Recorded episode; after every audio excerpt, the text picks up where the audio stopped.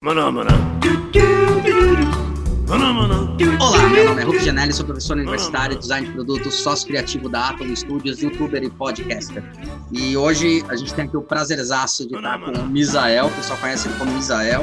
Eu conhecia como Vitor mesmo, até me perguntavam quando eu dei aula em parceria com ele lá na São Judas.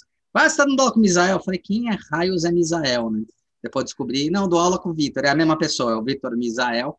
O cara é foda pra caralho, foi um prazerzaço conhecer ele aí, a gente fazer trabalho junto. É Pica das Galáxias, viu? Já expôs lá na, em Nova York várias vezes, viu? Então, Vitão, obrigado por ter aceitado aí o convite, cara. É um prazerzaço falar com você, bicho. Pô, cara, eu que agradeço. É um puta prazer estar aqui conversando contigo. Você sabe que eu sou fãzaço de você como pessoa, como profissional foi um acaso muito bom do destino quando colocaram a gente na mesma sala de aula. É. E, assim, um susto de início, mas depois, cara, como foi legal dar aula contigo, viu? Você lembra que a gente falou, puta, o que, que esse palhaço vai falar? Acho que os dois pensavam a mesma coisa. Mas o que, que esse idiota vai falar? Qual que vai ser a invenção dele? Meu Deus, pelo amor de Deus. não, e a gente não sabia, né? A gente não. chegou junto. Né? Um período muito feliz para mim. E é um prazer estar aqui contigo conversando. Porra, que legal, cara. Muito obrigado pelo convite. Imagina, cara, prazer. Amigão, assim, sempre. E, cara, conta um pouco, bicho. Você é artista plástico de formação? Qual que, qual que é teu... O que aconteceu com a tua vida aí para chegar nesse local? Então, bicho, eu sempre fui um cara que gostou de desenhar, assim, desde criança, assim, eu ficava muito encantado é, com desenho, com quadrinhos, com pintura, assim, então era uma coisa que sempre me chamou. Quando eu era moleque, moleque, eu falo 12, 11, 12 anos, fui fazer um, um cursinho de desenho lá no bairro. Aí depois, mais para frente, já na adolescência, fui fazer um ensino médio técnico em desenho, desenho de comunicação na época. E na sequência, emendei com a faculdade, né? Então, é, me formei em 99 no técnico. E aí, em 2001, fiz um ano de cursinho. Em 2001, fui, fui fazer faculdade. Aí, eu fiz faculdade de artes plásticas. Na sequência, emendei numa pós em museologia. Caralho, sério? É, que era uma coisa que eu gostava muito, gosto ainda pra caralho, assim, o... durante o período da graduação eu fui trabalhar em alguns museus, e aquilo me encantou pra caramba. Eu me formei em dois... no dezembro de 2004, e aí em do... janeiro de 2005 eu entrei na pós em museologia, numa pós em arte contemporânea na Unesp e no mestrado. Tá estudando até hoje, mas... Cara, assim, nerd, né? Gostar, gosto de estudar. Tentei levar os três, não consegui. Aí eu deixei a pós em arte contemporânea, que era na Unesp, onde eu tinha estudado. E aí eu levei durante um ano o mestrado e, a, e o lato senso, né? E a museologia. Aí terminei a museologia e continuei só com o mestrado em história da arte. Inclusive foi na pós de arte, aquela que eu larguei, né? Aquela inicial que eu conheci o Aníbal, um amigo nosso ah, lá da São Judas, e foi ali que a gente se conheceu e, porra, desde então a gente ficou muito amigo, e foi a, o Aníbal, inclusive, que me levou para São Judas na, há três anos atrás. Eu acho que eu sempre tive essa chamada para o mundo das artes, essa chamada para o desenho, para a pintura, né, e, e para pensar as questões de um sistema de distribuição de obra de arte, de acesso à, cultura, uhum. tal, né? eu comecei a fazer exposição em 2001, eu estava no primeiro ano da faculdade, então foi ali que eu comecei a fazer exposições sistematicamente. É, foi com um trabalho que eu fiz para uma disciplina da faculdade, que eu entrei num concurso, ganhei esse ah, concurso. Que legal, cara. Pô, no primeiro foi semestre, massa. no primeiro ano? Foi no primeiro semestre, inclusive. Caraca, foi, né? cabeção você, hein, meu? Vixe Maria, velho. Ai, cara, eu, eu gosto de estudar, né? Aí eu me jogava, assim. Eu comecei a dar aula também naquela época, em 2001, comecei a dar aula, comecei a dar aula na ETEC. Tá. Fiquei, da ETEC, fiquei na ETEC bastante tempo, porque eu comecei em 2001, fiquei até 2003. Aí eu fiquei de 2003 a 2004, 2003 e 2004 sem dar aula em universidade, é, e no, na ETEC, em 2005 eu voltei para ETEC, no mesmo ano eu comecei a dar aula na universidade. E ah. aí não parei, né? Aí fiquei na ETEC até 2013, eu resolvi me desligar, eu estava com outras três universidades na época. Uhum. Eu falei, ah, cara, a ETEC paga mal demais. Uhum. E, aí... e essa museologia, cara, que eu, eu sempre tive curiosidade, porque eu sei que é, provavelmente você vai ter que fazer toda a vernissagem, toda a análise para fazer exposição. É bem punk, né, cara? De uma vez eu tava. É, pensar, a museologia, na verdade, é uma área de estudo muito rica, né? No Brasil, assim, a gente ainda tem poucos cursos que contemplam essa área. Tinha uma fundação que chamava Fundação Vitae, que ela era uma fundação voltada a, a pensar a cultura e aspectos museológicos. E a Vita, ela patrocinava uma pós-graduação em museologia que tinha no MAIUSP, que depois a Vita aí acabou, e essa pós virou um mestrado já institucionalizado pela universidade. Ah. Porque é, é, pensar a obra de arte não acaba na hora que você pensa o objeto, né? Uhum. Você tem que pensar a obra com o seu processo de distribuição, de acesso à população, de como ele vai ser mostrado, como ele vai ser guardado para a posteridade. A museologia cuida disso, né? Da vida da obra para além da obra, né? Para além dela mesma. Eu comecei a ter contato com isso em 2003, que eu fui fazer um estágio no, na FAUSP, uma escola chamava Canteiro Escola de Restauro e Conservação. Tá. E aí eu fui fazer esse estágio em restauro e foi ali que eu comecei a me encantar com essas questões, na verdade. Eu fui trabalhar com restauro de algumas peças do Museu de Zoologia, que fica no bairro do Ipiranga. Legal. Eram uns painéis em relevo que eles têm na, na arquitetura e que precisavam ser restaurados. Aí fui trabalhar lá com a equipe, né, que eu, que eu era estagiário. De lá, eu fui para uma. Cara, restaurar é botar o pincelzinho mesmo no coisa ou quais são os truques do restaurar? Bicho, assim, é, varia muito de acordo com o que precisa, né? Mas a, o primeiro passo é entender qual que é a, a importância daquilo que se pretende restaurar. Enfim, não é tudo que precisa, né? Não é tudo que é documento, né? Nem toda pintura é arte, né? A gente tem pintura de girassol feita pela tia da, que pinta pano de prato, né?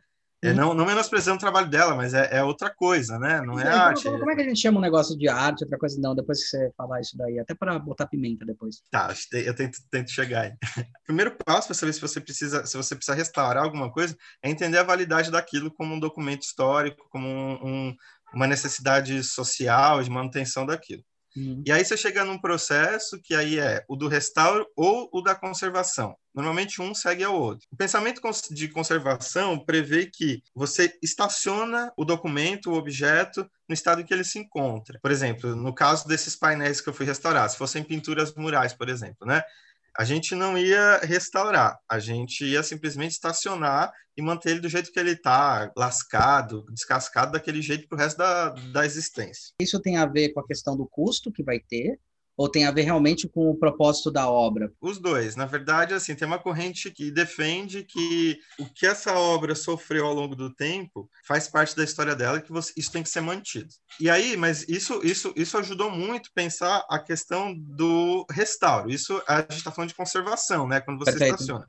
Perfeito. O restauro é quando você procura retornar a obra aquela aparência e função original. Isso, obviamente, que existem algumas técnicas, né, que ajudam nisso. Então, o restaurador é aquele cara que vai sempre estudar, né, vai descobrir técnicas de pintura antigas, vai descobrir técnicas de modelagem, mas o, o mais adotado hoje é que este processo de restauro ele mantenha o documento. Por exemplo, na pintura. Sabe quando a gente imprime e a gente olha com conta-fios e vê Sim. os pixels? É Bom, retícula, né? Isso, é. Por exemplo, no processo de restauro de uma pintura, você identifica as áreas que precisam ser restauradas, vai atrás, né, da tinta adequada, do material adequado, só que o processo ali, né, naquela, naquele pedaço, por exemplo, imagine que está faltando um olho da Mona Lisa. Eu vou me basear em documentos, em esboços para entender, em fotos para entender como era aquele olho original. Quando o restaurador vai trabalhar ali em cima, ele não, ele não vai pintar de novo. Ele vai simplesmente criar uma com um pincel uma série de uma trama tracejada que se assemelha aos pontinhos da impressora, que de longe você enxerga a obra como ela é, mas quando você chega de perto, você vê que aquela área é diferente das demais. Então você marcou que aquilo lá é uma intervenção atual num, num, objeto histórico, entendeu? Faz tipo um pontialismo. Caralho, é. velho, não sabia. E isso é um pensamento muito novo, porque veja, na até meados do século XX, né, hum. a, a ideia de restauro era a ideia de refazer. Então, uh, por exemplo, na, quando Napoleão invade né, o Egito e, e, tem aquelas investidas todas, né, ele saqueia e quebra coisa para caralho. Sim, sim. Nisso que ele leva as coisas para a França, ele tem uma equipe de restauro que vai lá e, por exemplo, esculpe no mármore um nariz e coloca no lugar daquele nariz que quebrou da escultura grega. Só que a gente não sabe se aquele nariz era daquele jeito, se não era, né? Você apaga a história do documento e você deturpa o documento de acordo com uma visão atual. E só, só abrindo um parênteses, que isso aí que você falou um negócio interessante, eu acho que a gente está sofrendo um pouco disso hoje, cara, porque eu tô vendo, não sei se você viu aquele filme Obrigado por Fumar, é, é muito bom o filme, cara, vale muito a pena. Tem uma hora que o prefeito da Virgínia está criticando os filmes de fumar, que nos filmes apareciam nos clássicos, e daí ele começa a produzir uns cartazes que vai substituindo o cigarro por pirulito, por umas coisas assim. Era uma uhum. coisa muito engraçada de se ver, até era grotesca, e daí ele botar um pirulito colorido naquele cartaz preto e branco, era uma zoeira. Mas, cara, eu vejo isso acontecendo com a nossa, hoje, não estou falando nem só com a arte, mas com a mídia em geral. Por exemplo, eu tenho a coleção dos carrinhos do Senna. E nenhum carrinho do Senna de Fórmula 1 de coleção que eu comprei vem com o nome Malboro. E nenhum carro vem com o nome Malboro escrito. Porque agora, como é proibido o cigarro, é proibido vincular, inclusive, mas não é também um negócio histórico? Como é que, tipo, você não acha que também perde um pouco dessa história para as pessoas futuras? Até encaixando nisso que você está falando. É, é, é, uma discussão que não vai acabar nunca, né? Na verdade, é porque eu acho que tem uma tem uma coisa do valor histórico do documento, mas tem outra coisa que é o, o acesso maciço a determinadas a determinados elementos simbólicos, né? Uhum. Por exemplo, uma uma questão mais recente que eu vi semana passada, retrasada, dos conteúdos racistas das histórias do Monteiro Lobato. Sim. De uma edição atual que mudou pelas mãos da sobrinha da neta, bisneta dele, uma coisa assim, que cuida das traduções, né, para as outras línguas, cuidou de eliminar e modificar esses elementos racistas das histórias. E aí a discussão, poxa, mas não tem que deixar contar? Nesse caso, a gente já tem documento que indica como era a história original a gente que essa história original, que coloca a Tia Anastácia como uma sofrendo preconceito, é, o racismo estrutural ali das histórias, uhum. é, isso é muito do pensamento de um momento, de uma época sim, também. Sim, sim. Mas a gente já tem o um documento que mostra isso. Quando esse livro volta para a circulação numa nova edição, ele já não é um documento, ele é, ele é uma peça do mundo de hoje. Né? Tá. Então, ele vai chegar na mão das crianças tal.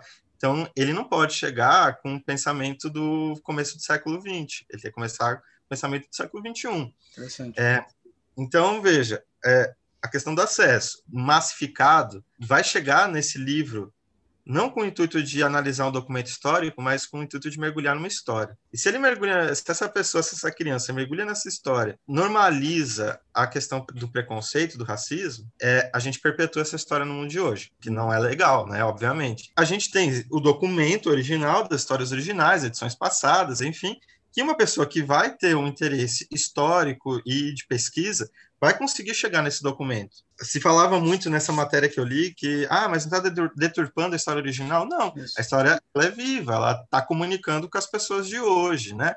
E não é um documento único, diferente, por exemplo, de... A obra algumas... original dele, por exemplo. Se fosse mexer na obra original, é... aí não. É, a gente tem né, algumas pinturas do Rugendas, do, do Franz Post, né, que daquele dos artistas viajantes lá, né, de, do, do, início da colonização brasileira, tá. que colocavam índios como canibais, como animais, né? Verdade. E é um documento único, né? Então, o documento existe. É o importante hoje é o que se faz com esse documento. Até uh, recentemente, aqui é, é uma discussão que tem que ser pensada caso a caso. Recentemente sim, sim, sim, eu assisti, eu fui reassistir Uma Cilada para Roger Rabbit na tá, Disney tá, Plus. Isso, tá. Assim, o filme é o máximo, né? Só que ele é erradaço, né? É, de sexualizar as mulheres. Tipo, tem uma cena do começo do filme que o cara lá, o, o, o detetive, ele vai pegar uma carona num bonde. O cara que opera o bonde não deixa ele entrar, que ele tá sem grana, ele vai pegar na rabeira, sentar no para-choque do, do bonde, tem umas crianças lá, as crianças de uns sete anos, fumando. E ele ainda pede, ô, oh, vê um cigarro aí para mim. E as crianças dão. E aí o tem arma, né, com os desenhos e tal. Mas antes, a estratégia da Disney foi, antes do filme, ela colocou um aviso dizendo, olha, esse filme retrata um, tem algumas situações muito comuns em épocas atrás que já não são compatíveis com o mundo de hoje. Era alguma coisa mais ou menos assim. E aí fica a questão, poxa, tá, teve o aviso, mas eu, pelo menos, fiquei pensando, poxa, uma criança que vai assistir isso, mal sabe ler, ela não vai entender o que esse aviso está dizendo. E aí ela vai comprar a história da normalização do cigarro na mão do moleque de 7 anos. E será que essa cena precisa estar tá no filme? Será que hoje a gente não tem tecnologia, inteligência artificial, de permite, por exemplo, tirar o cigarro da mão daquela criança, coloca um pirulito ali no lugar, como você falou, né, dos cartazes. O documento já existe, a gente que é adulto com discernimento já sabe o, o que é original. Então, a, a tecnologia também tem que estar tá em, em, a serviço do, do, de nós, né? De manutenção do, do, documento, mas também de, de como o, o, conteúdo chega nos dias de hoje. Recentemente eu vi também que um desses caras que mexe com inteligência artificial, ele passou o Chaves para um computador e aí a inteligência artificial conseguiu transformar, copiar o Chaves e tal, e aí aqueles episódios que eram naquela gravação tosca, todos eles em 4K, porque você multiplicou os frames e aí nessa multiplicação, né, a inteligência criou esses frames. Ele preencheu os frames, uhum. É isso, sim. Será que isso, por exemplo, né, é perverter a, a história original do Chaves? Ou será que não é só atualizar a história para o mundo de hoje, né? Já que o original está mantido, está guardado. É, eu, você comentou disso, eu lembrei de um, um cara dourado que ele trabalha, dourado, coisa que trabalho com o Clitos que trabalha com questão de animação e tal. Eles estão comentando isso sobre as histórias é, republicadas da Turma da Mônica. Tinha uma que tinha os uhum. gangsters, e daí eles tinham arma no, no original, e agora eles trocaram por lagosta, sabe? Eu não sei se eu, você e, e, várias pessoas, a gente cresceu violento por causa disso, ou de repente isso ajudou a gente a entender o que era certo ou errado, porque eu lembro que quem dava meus limites eram meus pais, entendeu? Eu acho legal tudo que você colocou, acho legal pra caramba e super importante. Mas eu fico me questionando isso, eu fico questionando, mas será que a gente, de repente, não está criando pessoas que quando virem as coisas que realmente acontecem, não vão ser, ser críticas, não são, vão ser, de repente, pessoas críticas sem um clivo, por exemplo. O meu medo é assim, ah, Monteiro Lobato, racista, isso aí apareceu pra caramba. Aí criaram uma nova história, e eu concordo com isso. Acho legal você fazer a releitura pro agora. Agora, quando ele vê lá atrás e falou cara era racista, será que ele era racista mesmo? Ou será que ele estava descrevendo uma época e não dá para ficar taxando tanto as coisas? Será que não, também aí não ajuda, isso não ajuda a estimular um senso crítico das pessoas? Tô aqui é, essa história do, do Lobato racista, não racista, né? Como ele fruto da sua época, é, eu acho que a gente não pode pensar só na figura dele, obviamente, né? Tem que Sim. pensar na, no macro, né? No contexto, contexto social que ele está inserido, tá? E de que talvez ele não tivesse mesmo nenhuma uma proximidade com esse tipo de pensamento. Para ele era uma questão normalizada a, a, a, o papel do negro naquele momento, né? Que nem até completando que nem hoje, talvez a gente coloque coisas de indícios e símbolos que façam sentido hoje, e daqui 100 anos a gente vai olhar e falar, meu, como é que os caras pensavam nisso, meu? Como assim? Como assim fazer a discriminação de sexo? É ridículo, entendeu? Não faz sim, sentido. Sim. É, eu acho que é isso. A, a, a, humanidade caminha, né? Nada é estático, tudo é movimento, né? E como e o movimento só é possível porque existe o atrito, né? Senão sim. a coisa patina. Então, obviamente que essa questão né, de olhar para o passado gera um atrito, mas isso também permitiu que a gente chegasse hoje nesse tipo de discussão, né? Exato. Eu fico pensando assim, você é, colocou uma coisa, né? Ah, nossos pais faziam né, é, esse papel de educar e que hoje está muito na mão da tá solto, talvez, né? É, não, tá é, muito. É, eu, eu, nem diria solto que eu diria, mas eu diria é, que os pais eles, eles davam, mostravam os limites não é solto, tá muito maquiado, esse é o meu medo. Então, assim, a responsabilidade agora é do outro. Eu tô um pouco com medo disso. Ah, ah o colégio apresentou. Ah, o colégio foi lá, vamos dizer que o moleque entrou na faculdade, não sabia sobre a história do Monteiro Lobato, entrou na faculdade de artes, aí colocou lá na faculdade e falou: olha, ele e falou: ah, o cara é um racista. Calma, gente, não é bem assim. São leituras, e não, é um racista. Daí eu já vi coisas acontecendo do tipo: os pais virarem e falar assim, culpa da faculdade. Porque a faculdade não devia ter colocado. O culpa de tal professor, professor que falou tal coisa. Uhum. O culpa de tal pessoa que comentou. Mas, meu, é, é história. Então, será que a gente acaba não maquiando, não criando um mundo muito fantasioso? Não estou falando que não tem que ter a. Quando você comenta de ter a releitura, acho do caralho. Acho fantástico o que você falou. Me convenceu muito. Mas é, eu fico com medo quando você fala. Quando ele entra aí em contato, é, as pessoas jogarem o meu medo é assim, jogar a responsabilidade sempre pro outro. Não, a minha não era responsabilidade, porque eu dei a história certa. Você que tá escrevendo essa. Não, mas esse é o começo. Não, então você tá uhum. tá errado, dê a outra. É, é, é, só essa discussão. Eu entendo isso, Hulk, mas a gente também não pode eh, tirar da frente que o acesso hoje é muito diferente do acesso que era o nosso, né? A informação. Puta, é verdade, é verdade, é verdade. É verdade. É, assim, é, o acesso é, hoje ele é maciço na massivo na, na vida da criança desde tenra idade, sabe? A criança hoje, eu tenho uma sobrinha que não sabe nem ler nem escrever, mas que ela grita para a caixinha do Google e a caixinha responde tudo para ela. Sim, sim. Sabe? Com cinco anos de idade, ela fala OK Google, é isso, sabe? Então, e ela ela pega o celular da, da gente e e mesmo se você não der a senha, ela, fica, ela, ela consegue pegar pelo gesto, sabe? É uhum. É muito louco isso. Então, é, o acesso hoje a esses materiais, ele é muito maior do que o que a gente tinha. E o que a gente tinha, é, lógico, tinha televisão, mas o restante era tudo muito mediado. Não, a televisão né? também era mediada. Você tinha de manhã era para criança, de tarde era para não sei é. o quê, tinha isso. E hoje isso não existe, né? Então a criança com a sua própria voz, ela chega a qualquer tipo de informação possível. E se ela chega a qualquer tipo de informação possível, dentro do possível, a gente tem que respeitar cada momento da, da do pensamento dessa criança, de como ela vai construir a sua personalidade, seu pensamento, né?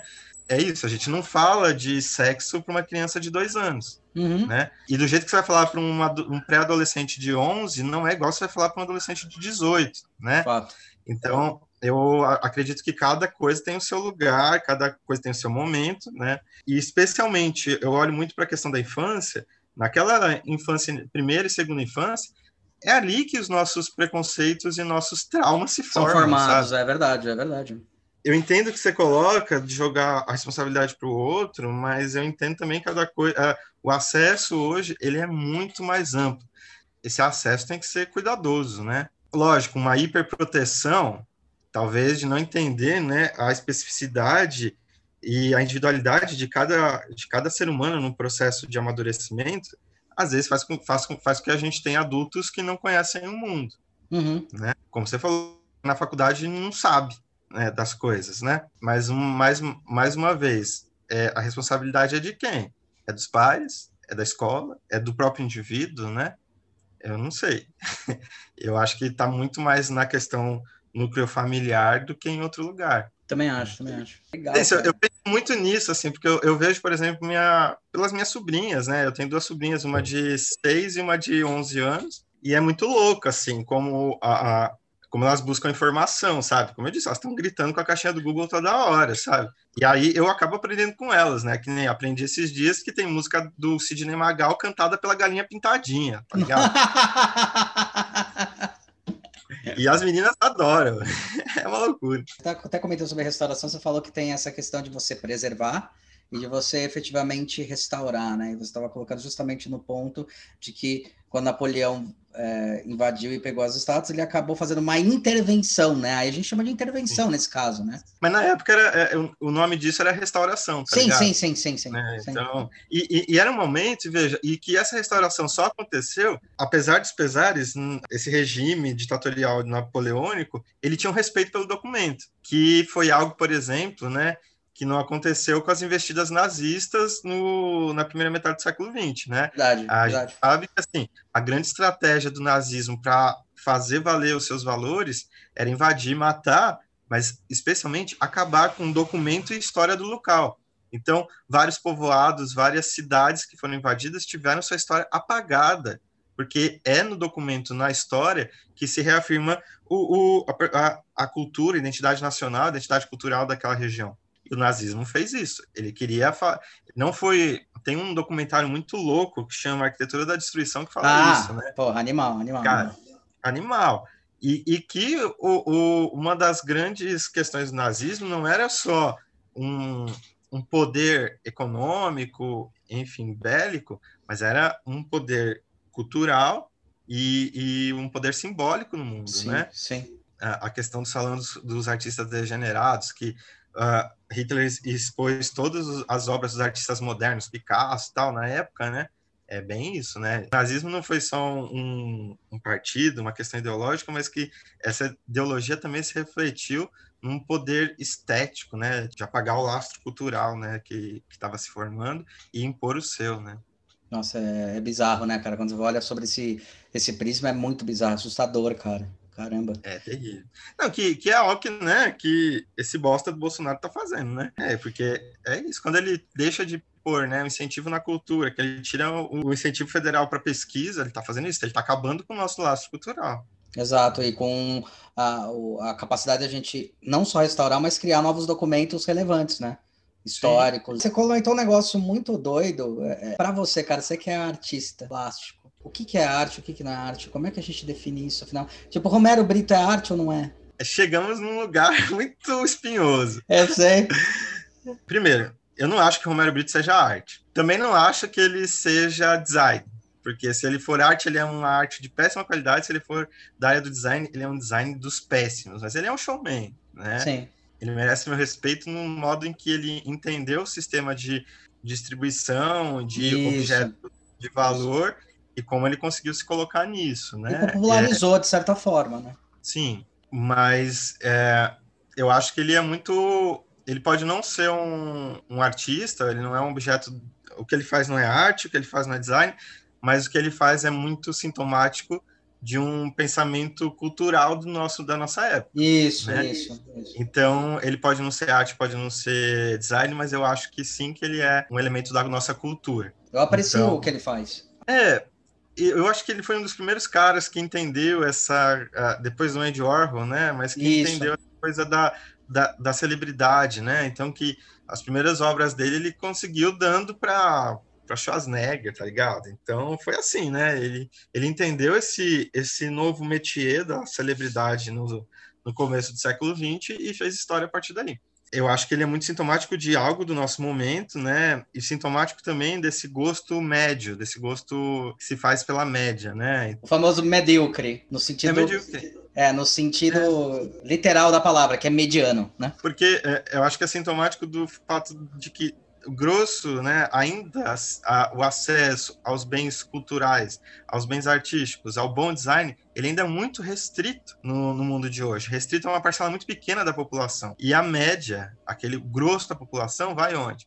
Vai no, naquilo com que se identifica. O Romero Brito, o médio, o medíocre, né? Uhum. E aí, veja, eu falando isso, eu não estou defendendo que arte nem design bom tem que ser algo elitizado e restrito a poucos. Muito pelo contrário, acho que tem que estar tá disponível, aberto para todos, né? Uhum. O que está faltando é formação para isso, né? Está faltando é olhar para isso, é acesso, não é manter uma camada privilegiada, mas é que para que todos tenham acesso, né? Algo, sei lá, meio tópico, como o pessoal da Bauhaus previa, saca? Ah, mas você é, está falando sobre isso, é entre aspas utópico em alguns pontos, que é interessante. A Sinfônica aqui de São Paulo, ela abre ao público de graça, ou abria, para ouvir a orquestra sinfônica, cara. E ia muita gente humilde para lá e adorava ouvir. Então, será Sim. que também as pessoas têm cabeça para entender? E até porque a arte você respira e você não entende, às vezes, com o cérebro pensante, você entende com a emoção que te remete, né? Que, que te toca de algum jeito. Como é que fecha essa equação? Cara, de verdade, eu acho que assim, é investimento em educação, de base.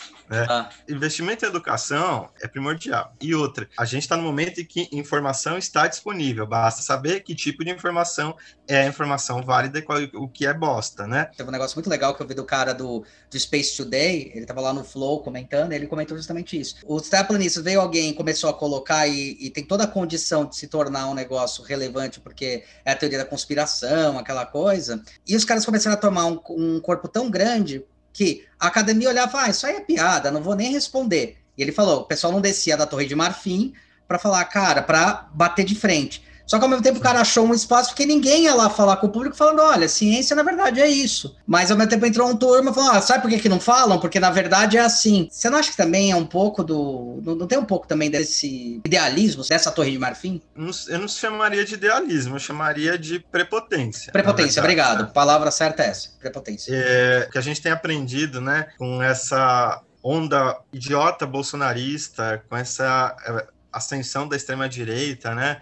E com esse questionamento dos valores científicos é justamente de que mais do que nunca a necessidade existe a necessidade de que o saber científico e a educação chegue para as pessoas na sua base. E aí eu tô falando só de arte, você bem falou, né, a causa dos terraplanistas tal. Porque a gente tem que, tem que ficar muito claro que ciência e educação não é questão de opinião, não é questão de achismo, perfeito, é, perfeito. é questão de método, né? É questão de, de, de, dedicação, de estudo. Isso só vai ser corrigido quando a gente tiver um máximo de pessoas com um máximo de acesso à ciência, à cultura, né, ao saber científico e à educação. Eu, eu acredito nisso, assim. Descer da Torre de Marfim é mais do que nunca necessário. É comunicar com quem não tem acesso ao saber como nós temos. A gente é privilegiado, né? Sim, a sim.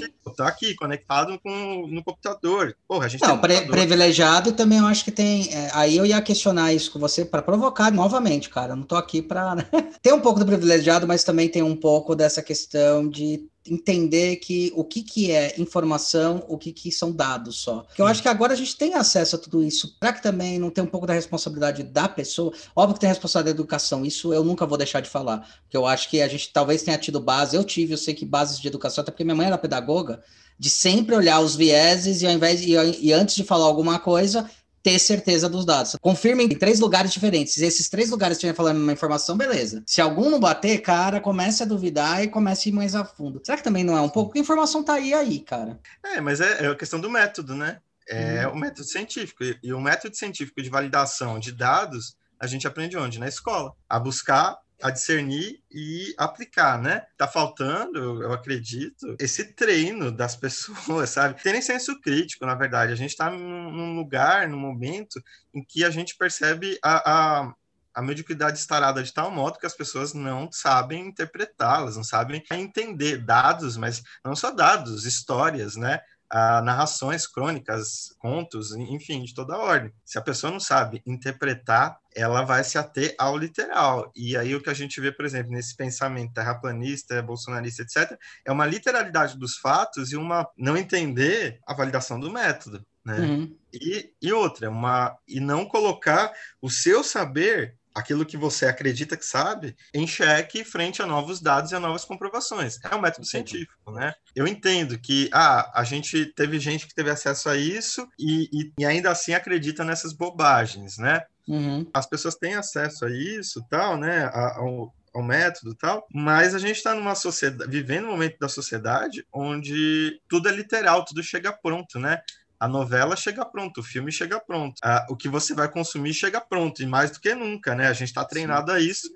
Quando, por exemplo, eu abro meu celular e chega lá, olha, hoje você precisa comprar meias, hoje você precisa comprar cuecas. então, eu não penso nem nas minhas necessidades, os próprios aparelhos já vai dando as necessidades. E aí, esse momento da literalidade, eu acho que é muito perigoso, porque está gerando isso, está gerando esse ruído que a gente está vendo, né? Tudo chega pronto. Aí, será, veja, que a gente, aí... será que a gente está chegando na era do Metrópole? Não sei, porque no Metrópole eles tiveram. Eles ainda se revoltaram e invadiram o mundo superior, né?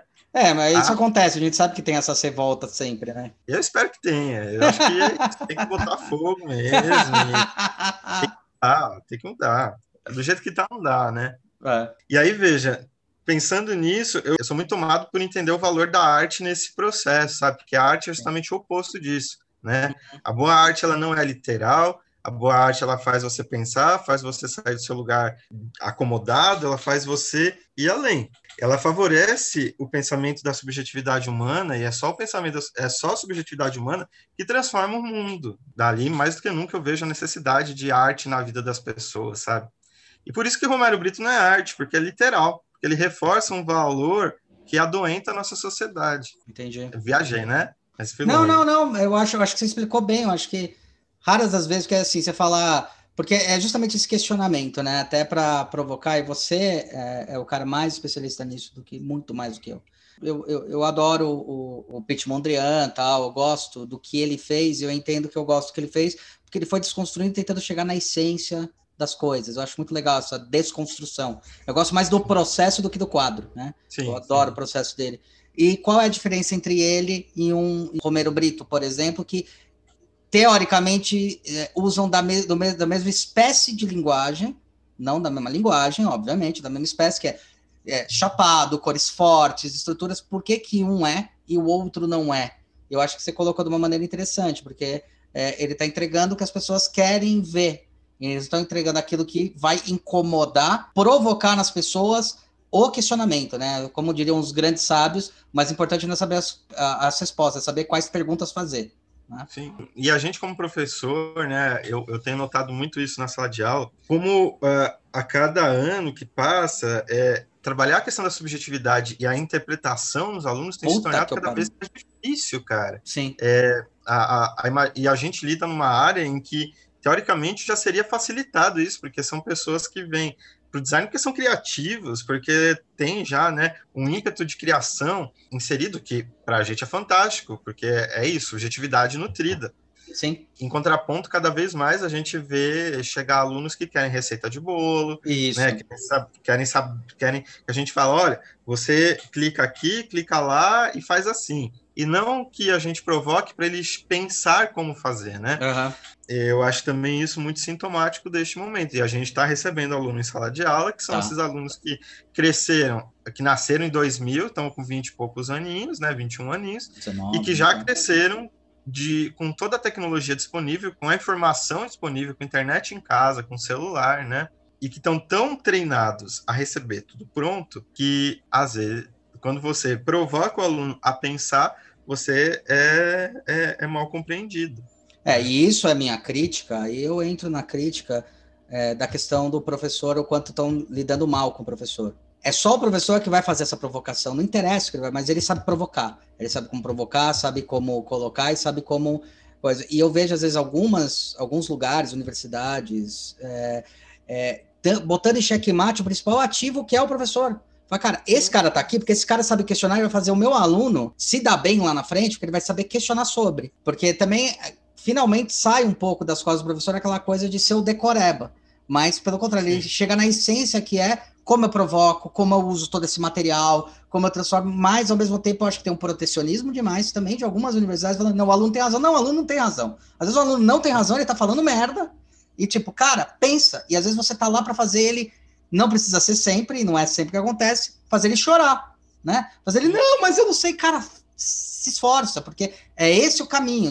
Não é um pouco também por aí, cara? Essa provocação? Eu acho. É, é, é, a gente tem visto, né, cada vez mais a desvalorização tremenda da, da, da nossa profissão, sim, né? Ser sim. professor é o que gera gasto, não é o que gera investimento Exato, na é. universidade, né? É. E, e, eu acho que um dos grandes problemas é que o, hoje a gente não tem mais aluno, a gente tem cliente, né? Que é uma bosta. É uma bosta. Aquela, sim, uma bosta. E aquela máxima de que o cliente tem sempre a razão. É uma mentira é. do caralho. Não, é uma mentira. É mentira. É mentira. É mentira. É mentira. Mas é isso. Hoje em dia, se você não trata bem o seu cliente aluno, ele vai para outra universidade, né? E aí é o professor que é o errado na né? estrutura, né? É, só que é... o que aí coloca, completando isso daí que você está falando, até porque a gente está numa discussão legal, só que lá na frente, isso não falando entre nós mesmo aí, para o público em si. Mas lá na frente é que vai plantar essa porra, entendeu? Que o cara não vai saber questionar, não vai saber criar, não vai fazer porra nenhuma. Falar, ah, nossa, por quê? Porque o cara acabou escolhendo por uma universidade simplesmente que podia, que ouviu o que ele tinha para falar, que obedecia o que ele tinha, e lá na frente o cara simplesmente não sabe colocar nada de novo, nem provocar, Sim. nem criar. E onde é que tá o erro? É aquilo lá que você falou na estrutura base, e agora está começando a bater não só na estrutura base, mas nas universidades. Esse é meu medo. Antes era só Sim. na base.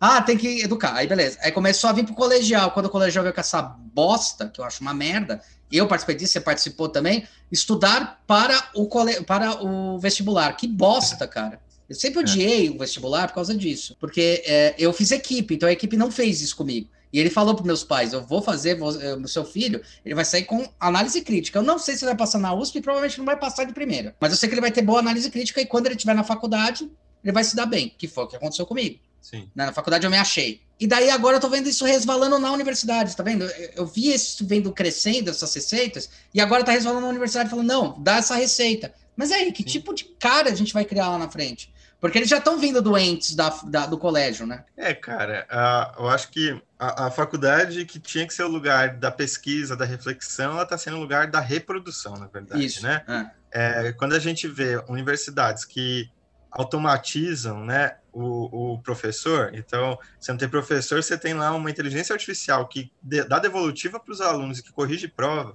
a coisa está muito errada.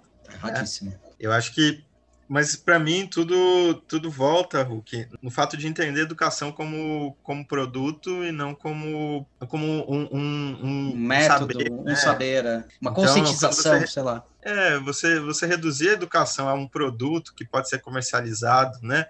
E, e aí você sujeita isso às leis de mercado, onde eu tenho né, a, a, coisa do preço que despenca, né? E vai despencar como, né? A custo de quê? É isso, o nosso aluno, os alunos das universidades hoje, eles muitas vezes vão pelo, valor da mensalidade, mas é. é. um valor financeiro, mas ele não está entendendo que junto desse valor financeiro também despencou o seu valor simbólico, né? Sim, então, investimento na sua educação, né? e não como um custo. Né? E, e, isso eu vejo, isso está vindo de muito tempo, eu acho que especialmente a partir do final da, da década de 90, com a educação continuada dentro é. das escolas, né? Então aquela coisa da aprovação automática e a mercantilização do ensino superior. Então, ah. quando a gente tem esses grandes grupos educacionais, né, que mercantilizam o ensino e que fazem barbaridades e que, inclusive, tem dentre os seus acionistas pessoas envolvidas no Ministério da Educação, a gente sabe que o que está valendo ali é a grana, não é o valor educacional que está se colocando para o aluno, é o valor de é. pesquisa. É. E para justificar, eles acabam criando índices que são mensurados facilmente, né? Assim,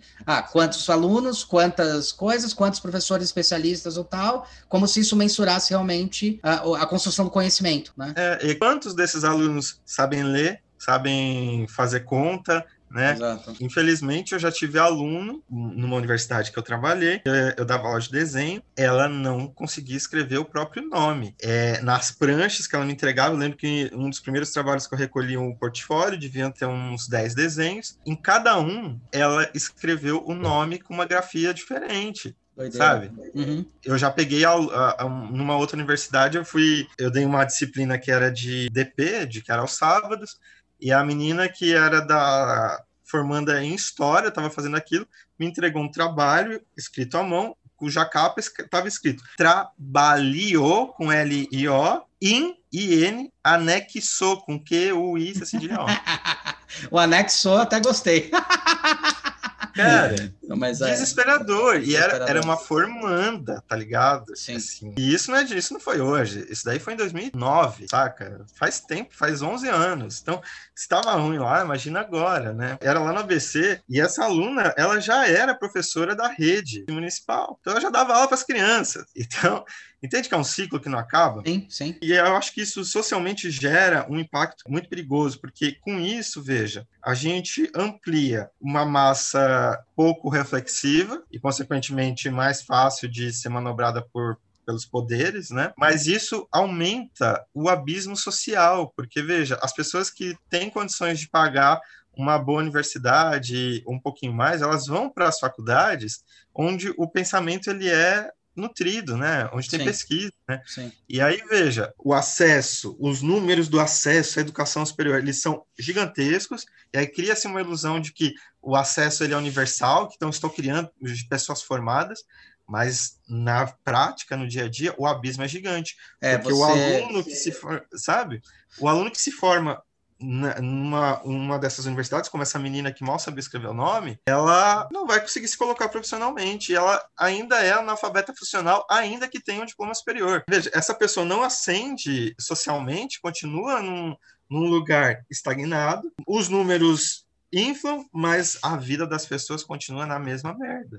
Porque é, o abismo reproduz. É engraçado você falar isso, porque é, minha mãe, como foi educadora e deu aula para crianças e depois formava pedagogas, ela comentava isso, né? Que infelizmente começa tão da base que assim, o que, que é considerado efetivamente uma pessoa que é alfabetizada? Ela fala assim, na hora que você vai ver ali para falar o que, que é índice de alfabetização, o cara sabe o próprio nome, sabe tal coisa, sabe tal coisa. Isso é alfabetizado. Então quer dizer que só isso já é, é e daí aí começa o erro estrutural, porque você fala de uma alfabetização, acho que era funcional, que ela chamava, não sei se o termo certo é esse, que é o cara saber o básico. Ah, então ele está alfabetizado. Na verdade, não está. Ela sempre falava isso. Sim. Você fala que 70% alfabetizado, mas não é. Que nem Cuba. Ela comentava sobre Cuba. Ah, Cuba tem 90%. Ela foi lá fazer congresso. Falou, cara, não é. Assim, 70% é funcional. Sabe escrever o nome, alguma coisa, mas é 20% que sabem realmente ler, realmente são alfabetizados. Então é uma falsa ideologia também. Achei interessante porque tá resvalando na gente, né? Tá resvalando na universidade.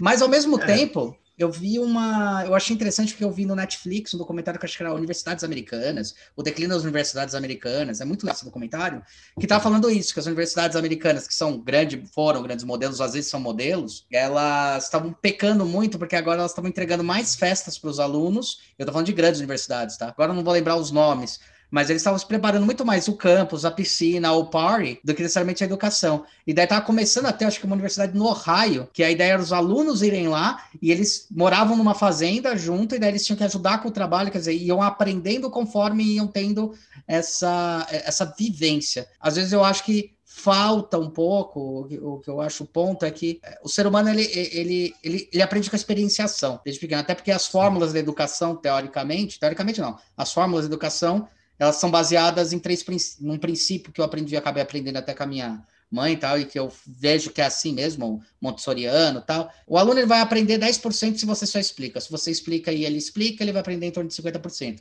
Se você explica, ele explica e ainda monta, age, monta o trabalho e aí tem que te explicar, ele, ele consegue absorver 90%.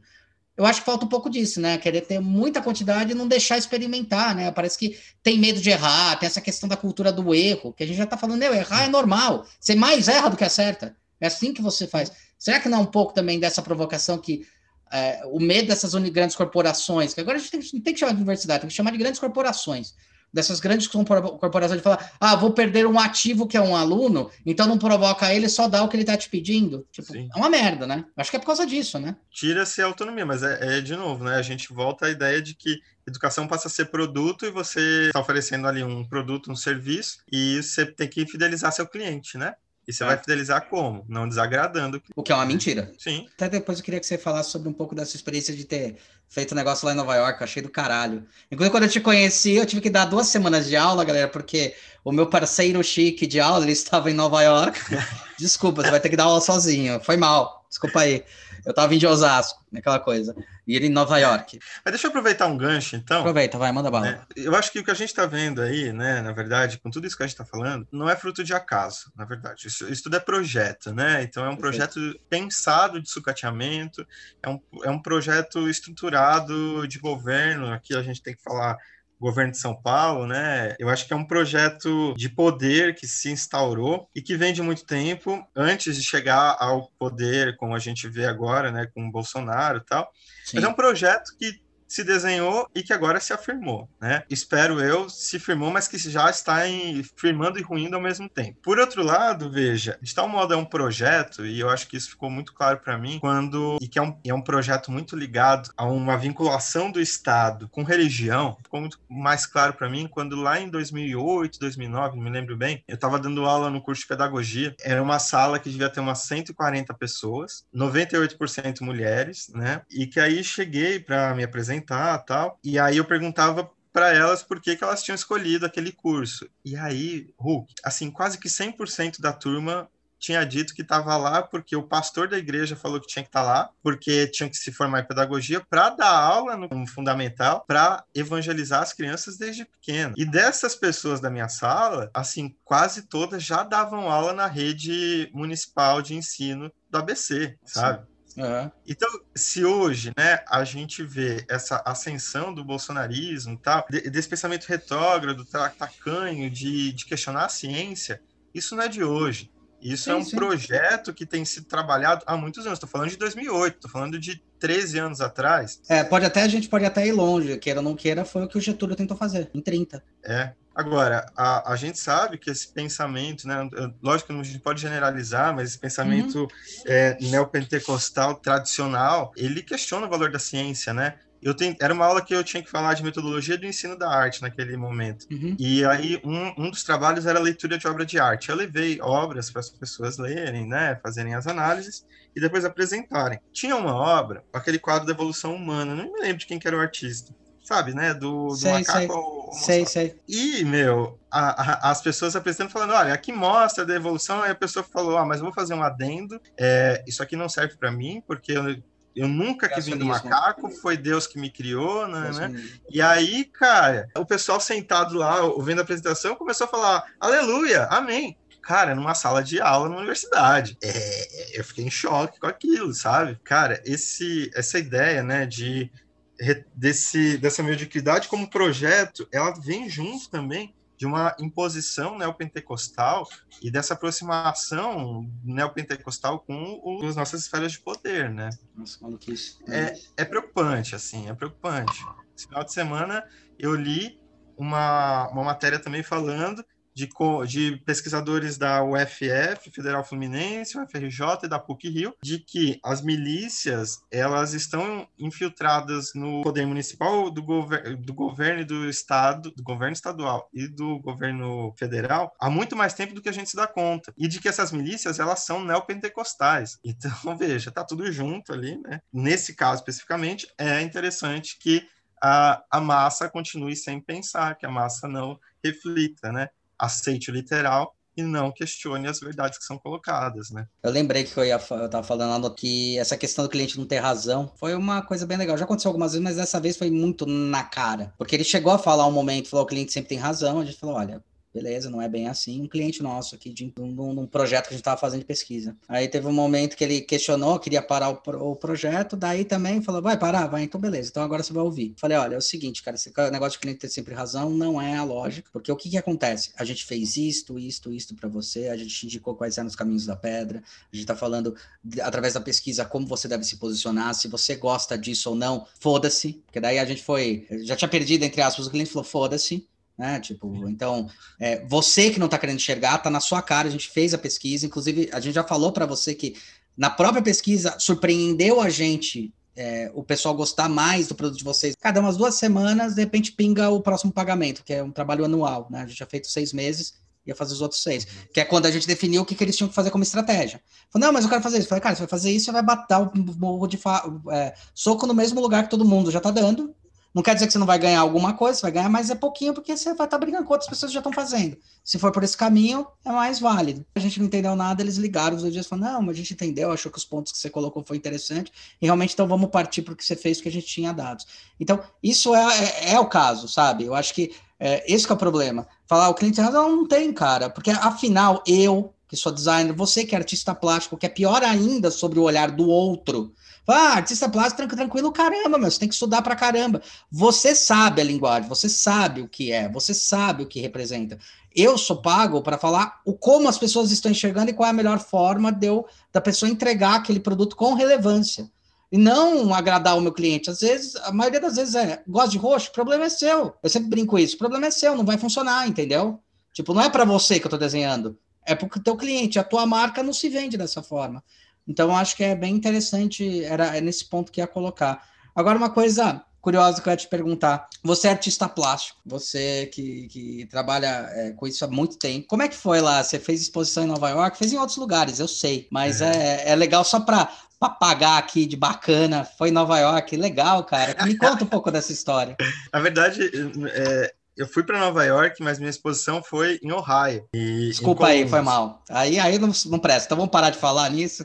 Tô zoando.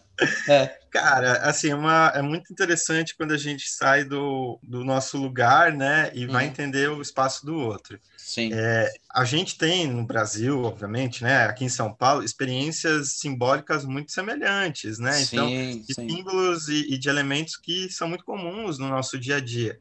Né? Por exemplo, um dos trabalhos que eu levei para lá, eu fiz com azulejos, daqueles azulejos de casa de vó, da década de 70, 80, super decorado, laranjão, pá. E era muito louco, porque era assim, quando eu mostrava esse trabalho aqui no Brasil, era um, um, um trabalho que era compreendido esse referencial, referencial, simbólico dessas casas de classe média, classe média baixa, né? Dessa, desse lo, local histórico, mas que era um elemento simbólico que não fazia parte do repertório de quem cresceu em, em nos Estados Unidos, por exemplo, né? Perfeito. E e aí era muito interessante porque apareciam outras leituras em cima da obra, né? Apesar dos símbolos que os, os elementos simbólicos que eu coloquei na, no trabalho, eles eram os mesmos, mas eles comunicavam algo aqui, comunicavam algo lá, sabe? Uhum. Era muito louco isso. Mas, ao mesmo tempo, foi muito interessante ver a, e, e sentir na pele, né, a universalidade do discurso da arte. Legal. É, porque é isso, uma boa obra, eu pelo menos acredito nisso, ela pode trazer elementos regionais, mas ela não, ela não só comunica a sua região, né? Ela tem que ter um discurso universal, ela é aberta para cada um dar a sua interpretação, né? É, lógico que a gente direciona para as interpretações que a gente quer. Sim. Ou provocações, é, né? Sim, sim, provocações, acho que é melhor essa palavra mesmo. Mas foi uma puta experiência, assim. Era. Eu fui no momento em que Bolsonaro tinha acabado de ganhar, então essa, esse terror que a gente estava vivendo aqui com a ascensão da extrema-direita. Sim. Cheguei lá, o Trump já estava no poder, né? Mas era muito louco porque o meu trabalho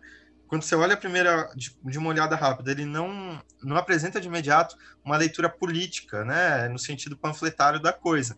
Perfeito. Mas foi muito interessante porque lá, mais do que aqui, as pessoas, ao se depararem com o meu trabalho, entenderam essa camada de modo muito mais imediato. Então, chegou nelas, né? É, um dos trabalhos que eu levei, por exemplo, eram pássaros empalhados uhum. em posição de voo. E estes pássaros, eles eram, pelo meio do corpo, eles eram amarrados com um cabo de aço que tensionava do teto, o pássaro pelo meio, e na parte de baixo, um pêndulo, aqueles pêndulos de, de construção, né? O pessoal chama de prumo de centro, que são sim, os peões de ferro. De... Uhum. E aí, esse, esses pássaros em posição de voo, mas com aquele peso, né, o chumbo ali puxando ele para baixo. E foi muito louco, porque a, a, leitura que me deram lá, né, eu recebi grupos de, de universidade na exposição, pá, uma das primeiras coisas que eles iam falar assim, meu, isso aqui é muito a situação de Latinoamérica, sabe?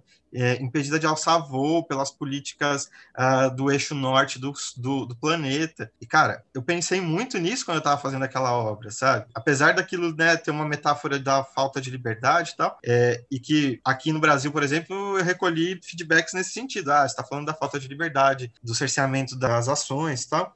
Lá eles puxaram exato mais para a questão política mesmo, assim, sabe? É, de poder do norte sobre o, o, eixo sul. Foi, foi foda, assim, foi bem interessante. Legal, cara, é, mas o discurso é igual, né, cara? Na verdade, só a referência que muda, o é. fator referencial. Mas foi, cara, foi ótimo, assim, ir para lá. Eu fui com, eu fui convidado, né? Então eu fui Sim. com, eles me levaram, eu fui para uma universidade em Ohio. Foi também muito interessante notar como é a, a, o modo que eles, como eles lidam com a educação lá. Tá. Então, o período seu da universidade, nessa que eu, que eu fiquei sediado durante um mês e eu fui conhecer outras, né? Uhum. O aluno ele mergulha mesmo na universidade, então ele está lá em período integral, né? Ele vai montando sua grade e tal, mas ele está lá em período integral, não é barato, cara. Quando eu fiquei sabendo dos valores, eu fiquei passado, assim. Mas ao mesmo tempo isso reforçou para mim uma ideia de que de, acesso, né? A, a universidade não é universal. Uhum. É, quem é preto, pobre, precisa trabalhar, não vai acessar a universidade, não pode pagar, sabe? Latino não paga a universidade. E aí vai para as universidades comunitárias, que não tem prestígio, né? Então, é, essa coisa das diferenças, né, desse sistema que não equaliza o acesso, era muito presente também, sabe? Uhum. Mas, ao mesmo tempo, era muito presente o investimento que você via. Universidades pequenininhas que tinham, assim, laboratórios e ateliês que você fala, meu, não acredito, saca? Eu fui em Columbus e aí eu entrei no pré, fui conhecer o campus, eu conheci uma brasileira que dava aula em Columbus, a gente ficou amigo, e aí ela me levou lá conhecer o campus. O prédio da biblioteca era uma coisa, assim, devia ter uns quatro andares para o subsolo, mais uns oito para cima. Caralho. É, só de biblioteca, assim, cara, era uma coisa, sabe? Mas é isso, as universidades lá, elas até têm subsídio do governo, mas elas são todas particulares, né? Você trabalha com o que mais dentro da arte? O que, que você gosta mais de trabalhar? Com a escultura, com a pintura, uma miscelânea? Com o que mais você trabalha? Assim, o que você mais gosta? Que mais é, passa a sua, sua verdade? Acho que varia, na verdade, assim. E por quê, o... né? Na verdade é isso.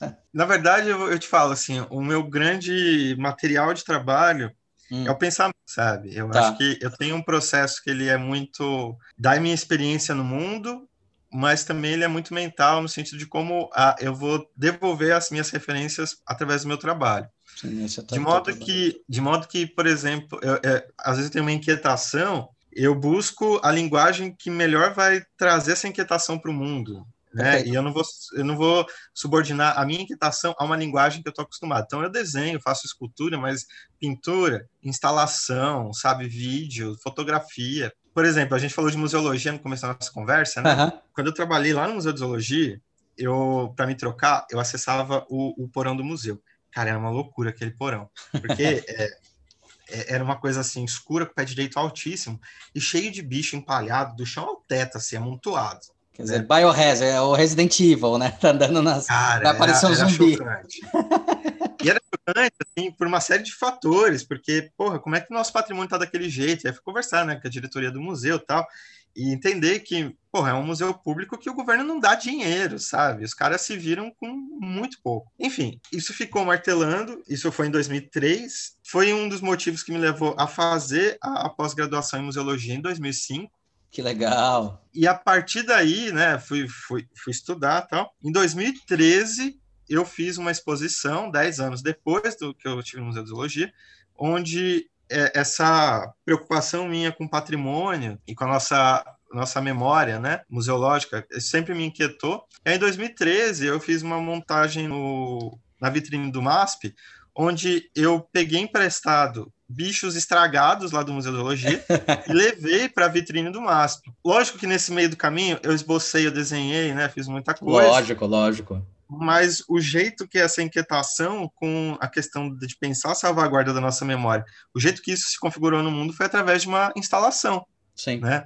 Sim. Agora, por exemplo, eu tenho desenhado para caramba, então eu estou fazendo uma série de desenhos onde eu misturo é, imagens de pássaros com ilustrações botânicas, e eu deformo esses pássaros em algum sentido, ou, ou eu deixo ele emaranhado com, com essas imagens da botânica tal. Essa inquietação tem aparecido pelo desenho nesse momento, mas já teve há dois anos atrás, eu fiz com os pássaros, eu fiz essa montagem lá em Ohio.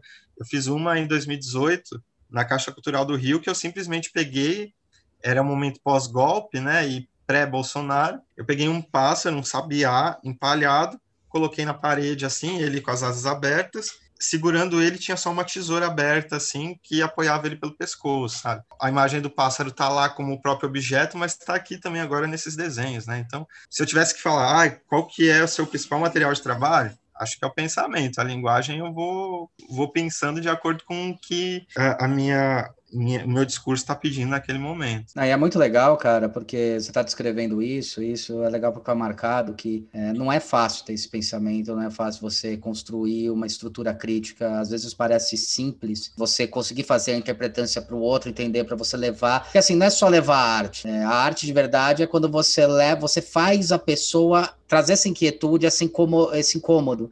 Então, é, não é fácil é, fazer isso. Às vezes, muita, quando a gente fala sobre desenho, design, você no, no, mundo da arte plástica, que ainda é pior ainda sobre essa questão da banalização, cara, não é simplesmente fazer um passarinho com a tesoura, quer dizer, tem toda a representação simbólica, como você vai interpretar isso, e mais do que dizer, é como você vai fazer a pessoa se sentir incomodada, que eu tenho certeza que deve ter muita gente, que nem eu pensei aqui, botar a mão na garganta e falar, caralho, foda isso. Quer dizer, você provocou.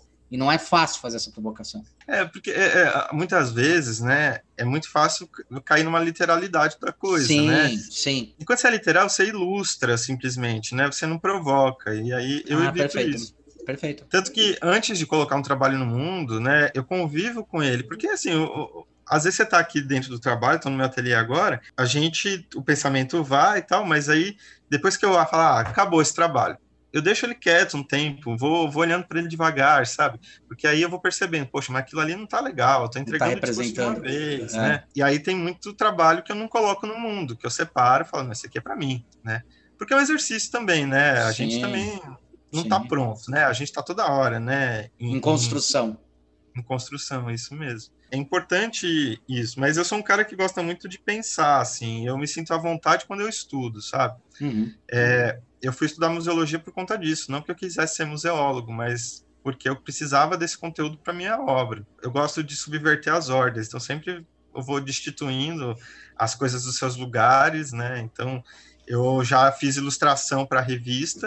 Eu, eu, por exemplo, teve uma revista da, da Abril que, fez, que acabou, chamava Revista Gloss, uma revista feminina. Sei, sei, sei, sei. E eles me convidaram para fazer o horóscopo para eles, sabe? Eu fui e eu fiz um horóscopo que não era um horóscopo, sabe? Ilustrei um horóscopo completamente diferente, assim. Eu gosto desses desafios também. Então, porra, por que, que eu não posso então colocar um pouco de provocação numa ilustração de uma revista de grande sim, circulação, sabe? Sim, sim.